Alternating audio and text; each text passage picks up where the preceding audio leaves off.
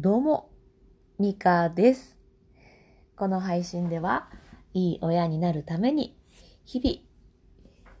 々、いろいろしている 育児の経験談をお話ししております。さあさあ、ちょっとさっささっさ音がしますけど、ごめんなさいね。よいしょ。はい。ちょっと何を喋るかを準備するのを忘れたので、準備しております。失礼しました。えーと、そうそう、今日はですね、うん、怒ってる方が困ってるっていうことに気がついたので、そのお話をしていこうと思います。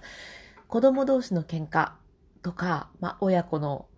喧嘩？まあ、喧嘩までいかないか、揉め事とか、えーと、そういうのにね、応用していただけるんじゃないかなと思います。えーと、喧嘩すると大体どっちかが泣いて、どっちかが怒ってません？どうなんでしょう？我が家ではほとんどそうです。で大概、えーお兄ちゃんが怒ってて妹が泣いているという感じです。え我が家は6歳のお兄ちゃんと4歳の妹という感じなので、えーこういう構図になるのかなっていう感じなんですけれども、えっ、と、この時にね、これまで私、えー泣いてる方にね、先に、どうしたの？大丈夫？何があったん？とか言って聞いて、まあ、抱きしめたり、よしよししたり、まあ対応をしていたんですけど、よくよく考えたら、怒ってる方が困ってるんじゃないかなっていうことに気づきました。で、困ってるっていうのは、あの、怒りってどうしたらいいかわからなくないですか？私です。私、まあ、もういい大人ですけど、いい大人の私も、もう、わーって頭に血が昇っちゃうと、普段しないことしてしまったり、ダメですけど物に当たってしまったりとか、大きい声でわーって言ってしまったり、この解消方法がもういまいちわからなくって、もうコントロールできない、困った、どうしよう、でも腹が立つ、うわーみたいな、なんかもうぐちゃぐちゃになってるんですけど、子供も一緒かなって思ったんですよね。そういう意味で怒ってる方は困ってるなと。どうしたらいいかわかんないから。で、一方、泣いてる方は、泣くことですっきりしたり、えっ、と、もう悲しいっていう気持ちをその泣くっていうことで発散しているので、困ってるのはどっちかって言ったら怒ってる方なのかもって思ったんですね。で、これをもとに、えー兄弟喧嘩が起きた時に、あのーなんていうんですかね。それを踏まえて対応してみたんです。まあ、まず泣いてる方をね、大きい怪我してたりとか、うん、本当に今危険なことがないか一応先に確認をするんですけど、あ、これはいつもの大丈夫そうなやつやなっていうことであれば、泣いてるのでね、どっちにしろ喋れないし、まあ順番にお話聞くから待っててね、みたいな感じで、泣いてる方は、言い方あれですけど置いときます。で、怒ってる方に、えー話を聞くんですよね。で、また、向こうが許してくれるのであれば、抱きしめて、よしよしとしながら、もう本当に泣いている子にする対応を怒っている子にするんですよね。どうしたん？大丈夫？って。何があったの？みたいな、その責めるような何があったの？じゃなくて、何があったの？大丈夫？っていう感じで、こっち来る？ギューする？みたいな感じで声をかけます。まあ我が家もうね、6歳半とかなので、あんまり、うーん、ギュー、ギューするって素直には来てくれないことも増えてきましたけれども、まあそれでも、うん、まあね、そばに行ったりとか、手繋いだりして、うん、優しい感じで、どうした？ん大丈夫？困ってるんやなっていう感覚でね、話を聞くと、意外とね、なんでしょう、意固地にならずに、スルスルスルっと話をしてくれることが、うん、多かったです。ここ何回か挑戦、試して、実験してるんですけど、こうこうこうでこんなことあって、でも僕こうやからちゃうねん、みたいな感じで、あの、説明してくれました。であやっぱり怒ってると困ってるんだなっていうふうに実感をしたんですよね。で、話を私が聞けたことで、子供も話を聞いてもらったっていう感じで、ちょっとね、気持ちが落ち着くんでしょうね。この怒りっていうよりは、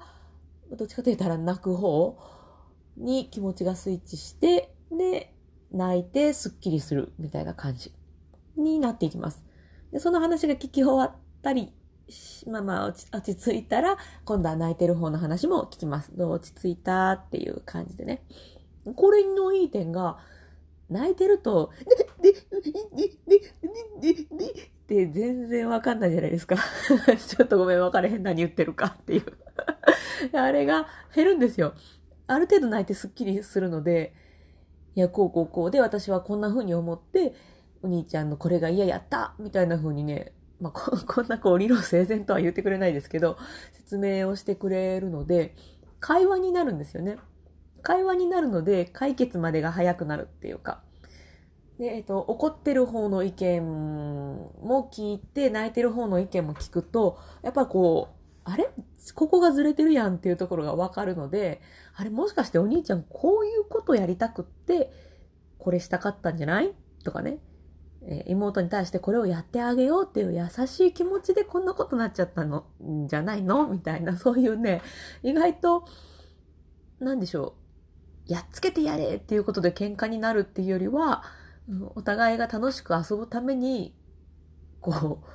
う、ね、やってたのにうまくいかなくなって喧嘩になるってことが本当多かったんですよね。こう、ほんと、なんかほんとばっかり、いや、もう喋れてない。ほんとばっかり言ってますけど。なので、うん、怒ってる方がきっと困ってるんですよ。なので、えー、私、こういう感じで、これからもね、話を聞いていこうかななんて思っております。まあ、具体的に、その聞くっていうことに関しても、なんかね、うん、な、何、技術とか言うとあれですけど、方法があるので、これどうしようかな？これ喋ってると多分長くなるので、うん、なんかノートとかブログに書くか、もう一個別のチャ、ね、チャ、チャンネル？チャプター？で話すか、ちょっと、考えておきますけれども、その聞き方っていうのも大事かなと思いました。まず今回はね、その怒ってる方が困ってるんだっていう気づきだけで、かなり、あの、子供同士のトラブルも減ったし、それによる私のイライラも減ったし いいことずくめだったので、今日はね、このお話をさせていただきました。はい。ということで、またね、聞くについての話だったりとか、えー、は、もう一個話をするか、えー、ノートに書くか、いろいろしていこうと思います。えっ、ー、と、プロフィールにもいろいろ載せていますけれども、ノート書いたりとか、えー、育児のコミュニティでね、なんか書いたりとか、いろいろしているので、興味がある方はぜひ覗きに来てみてください。えー、アーカイブをお聞きの方は、この何、概要欄みたいなところに、え育児のコミュニティには、ね、行くリンクとかも貼ってますので、えー、ぜひぜひ覗きに来てください。えー、Facebook のグループで、経験談プレゼントっていう風に検索してもらっても出てきますので、えそちらでちょちょちょっと検索してもらっても ありがたいなと思います。えー、無料ですし、出入り自由の、自由の、自由の コミュニティになってますので、えー、ぜひ覗きに来てお仲間になっていただけたら嬉しいなと思っております。ということで、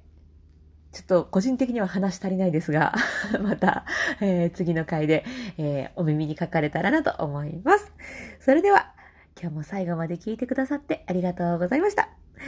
それでは、また。